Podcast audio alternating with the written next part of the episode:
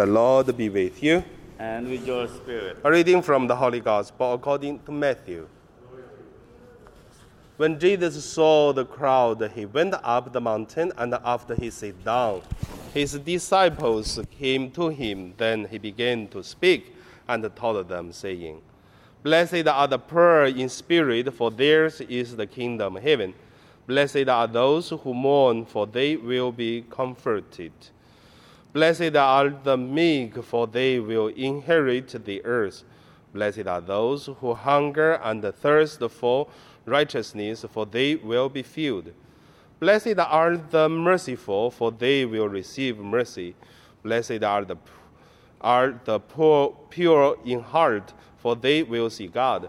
Blessed are the peacemaker, for they will be called children of God.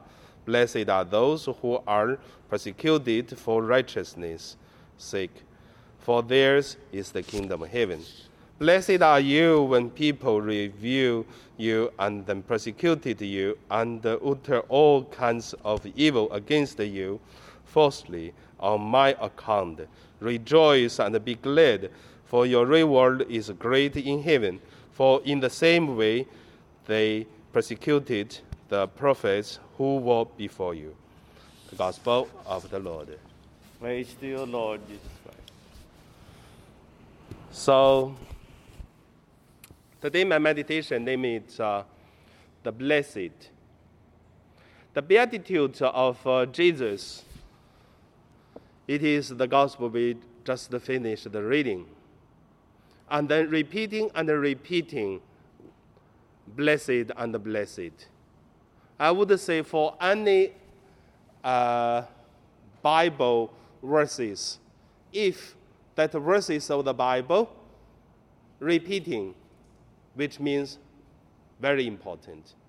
Because even sometimes one paragraph, one verse only appeared in the Bible is already important. But if something repeating, repeat, repeat, and that means very important. So why ve- very important for the blessed? That's what I'm going to share today.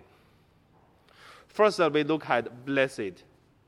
The blessed it is because when God loved us, God created, when the Son rescued us from the hopeless because human cannot be saved. And then when Jesus came as the second uh, God, the Son of God, and then our world, all the creation become the blessed.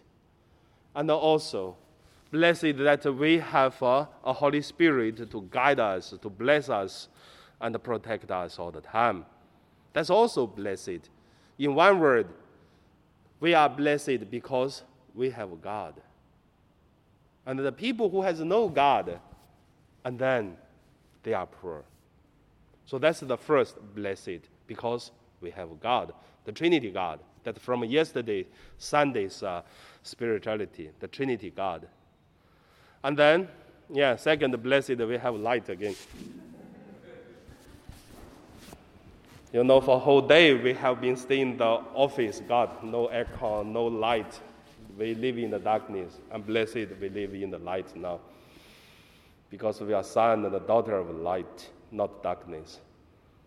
So blessed because we also live out this spirituality of uh, beatitude. That's why we are blessed.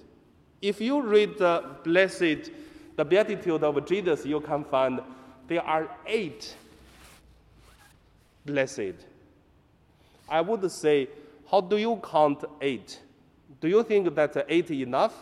Or that eight is already the perfect number? I believe no. Jesus just list some. And also, if you're going to read the Bible, you will find out the eight blessed, the beatitude of Jesus, not uh, recorded in one Bible. It's a three Bible put together. We collect eight. So I understand the beatitude of Jesus is all of us are blessed. So that is why for the people who are uh, poor, for the people who are merciful, for the people who are righteous, for people who are peacemaker, whatever. Means we have so many ways, so many road lead us to go to the beloved God, so that we are blessed.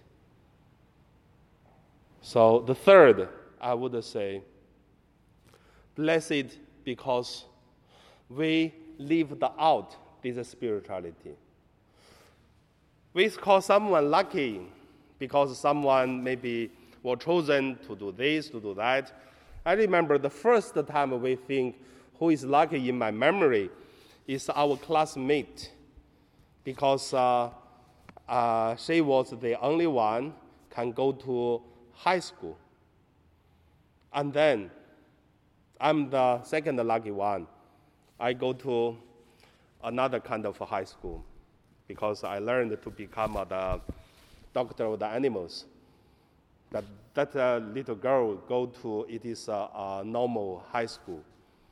So we feel that we are really like the chosen one can go to higher education among 60 of our children. All others, they drop their study. They don't want to study anymore. But today, we have uh, chosen become a Catholic, but do we feel we are blessed? Maybe not. But if the people who live out the spirituality of the Beatitude, we consider we are chosen by God, we live as God's way, and then to bring us a different life, which is other don't have. That make us difference. But if we don't live out, we carry a Catholic name, I would say we don't feel we are blessed. That is why today, if you don't feel you are blessed, probably you haven't found your way yet. You haven't lived out the spirituality of the Beatitude yet. There's not one way, there are many ways to bring us to the blessed, to God, to the love.